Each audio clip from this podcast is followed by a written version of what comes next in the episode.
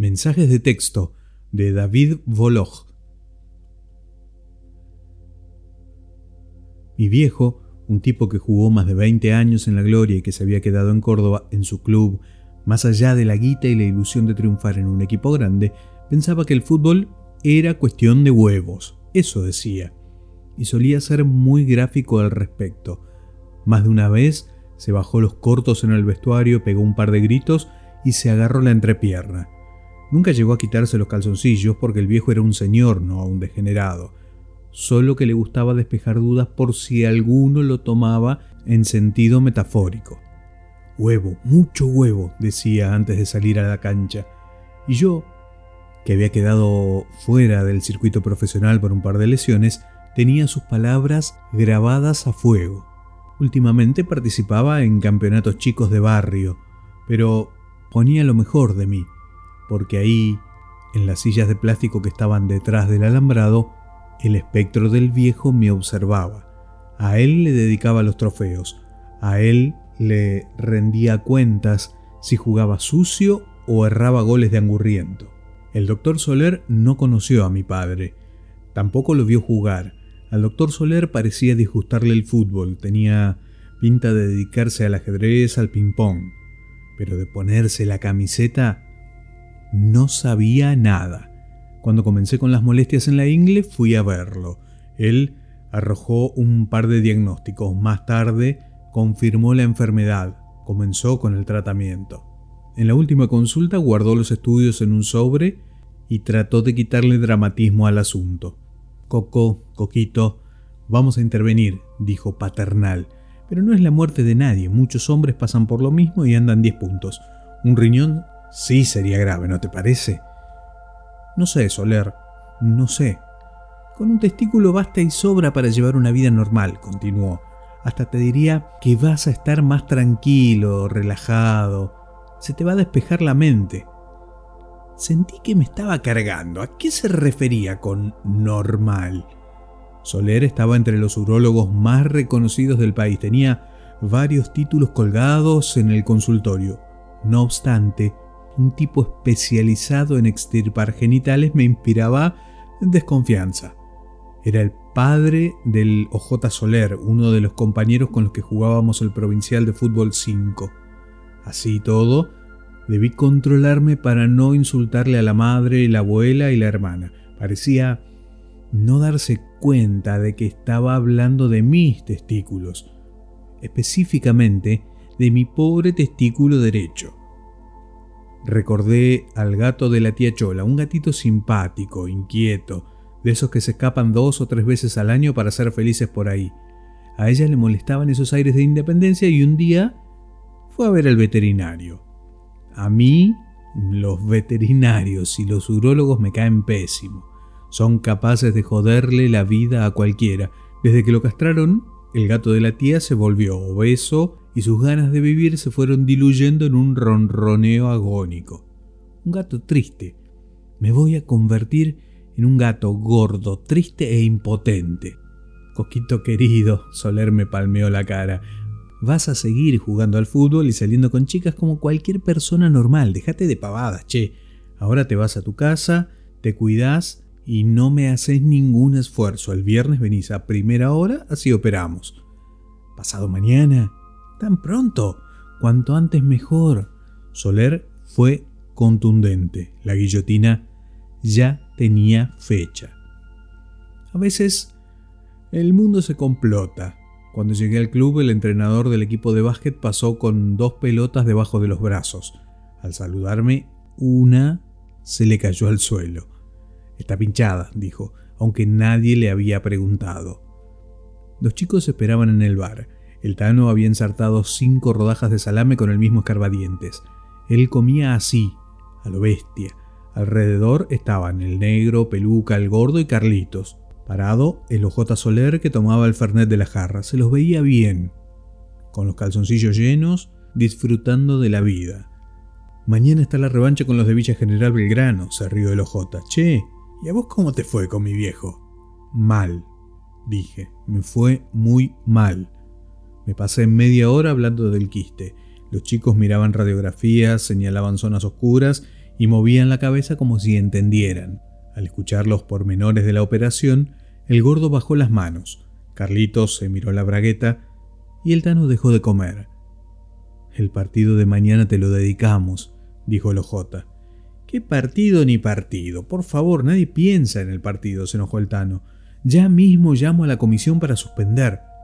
Jueguen, dije, no se van a perder la final por mi culpa. Carlitos, que hasta ese momento había estado callado, tomó la palabra. Déjense de bolud, dijo y se desdijo al instante. Perdón, Coco, no me di cuenta. Entiendo. Está bien, le respondí. No jugamos y punto, continuó. Mañana se vienen a casa y le hacemos la despedida al Coco, ¿está claro? Como ninguno entendió bien a qué se refería con despedida, le pedimos que tratara de ser más específico.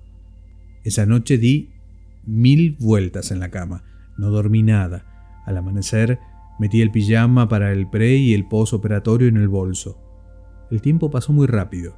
Cuando me quise dar cuenta era otra vez de noche y el gordo estacionaba en la puerta. Me preguntó si ya estaba listo y yo pensé que nunca se puede estar listo para una pérdida semejante. Llegamos a lo de Carlitos cerca de las nueve.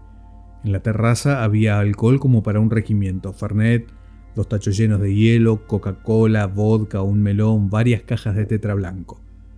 Ya habían encendido el carbón, solo faltaba el OJ, que llamaba cada cinco minutos para decir que ya llegaba con las chicas porque todo esto de la despedida consistía en eso, en una última joda, en una fiesta que pintaba ser inolvidable.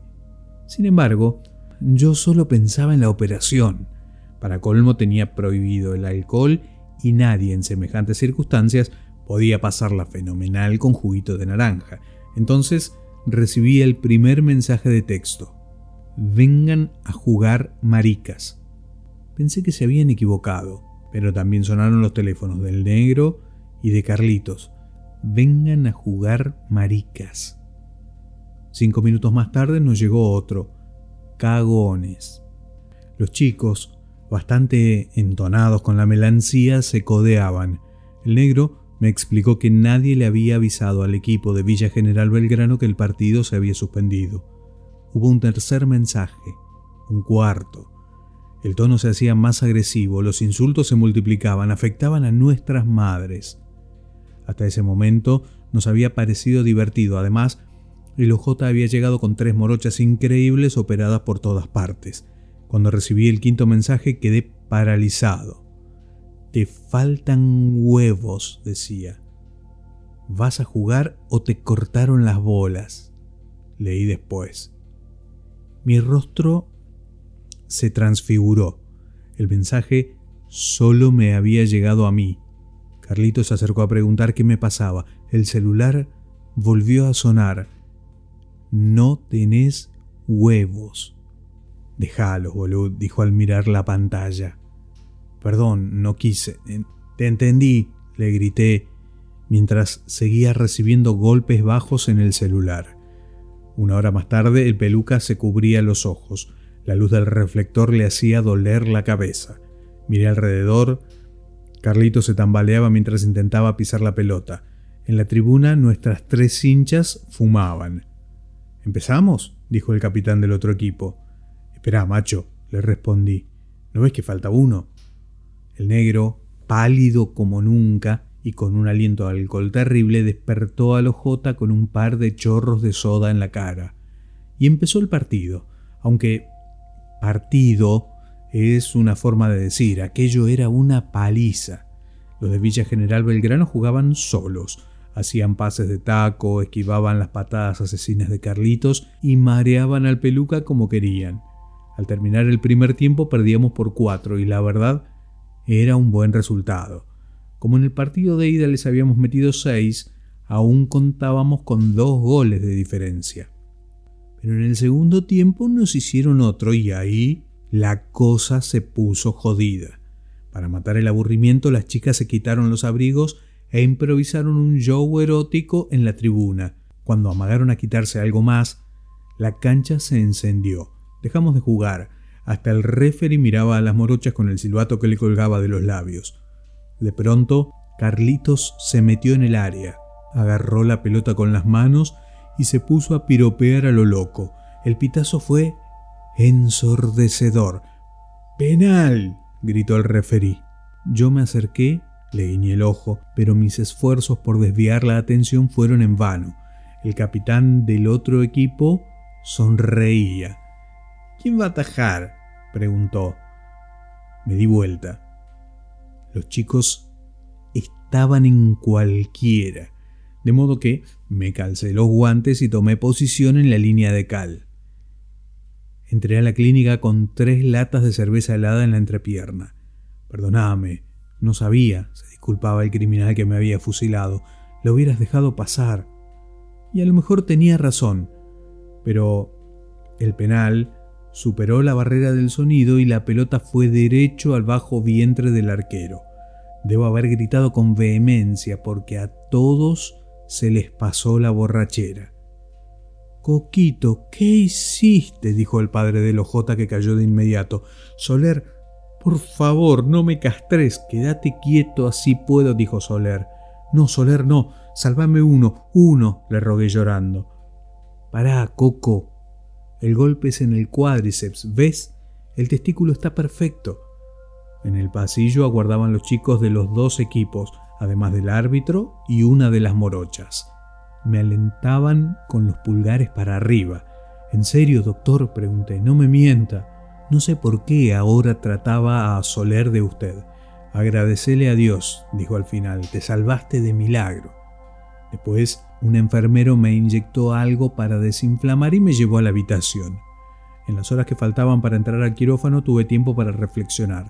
De alguna manera, Soler tenía razón.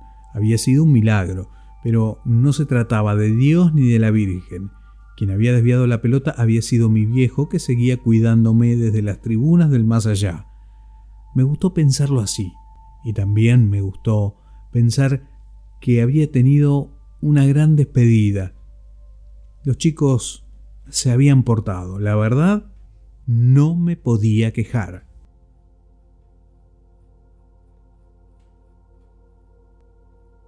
escrito por David Voloj, mensajes de texto.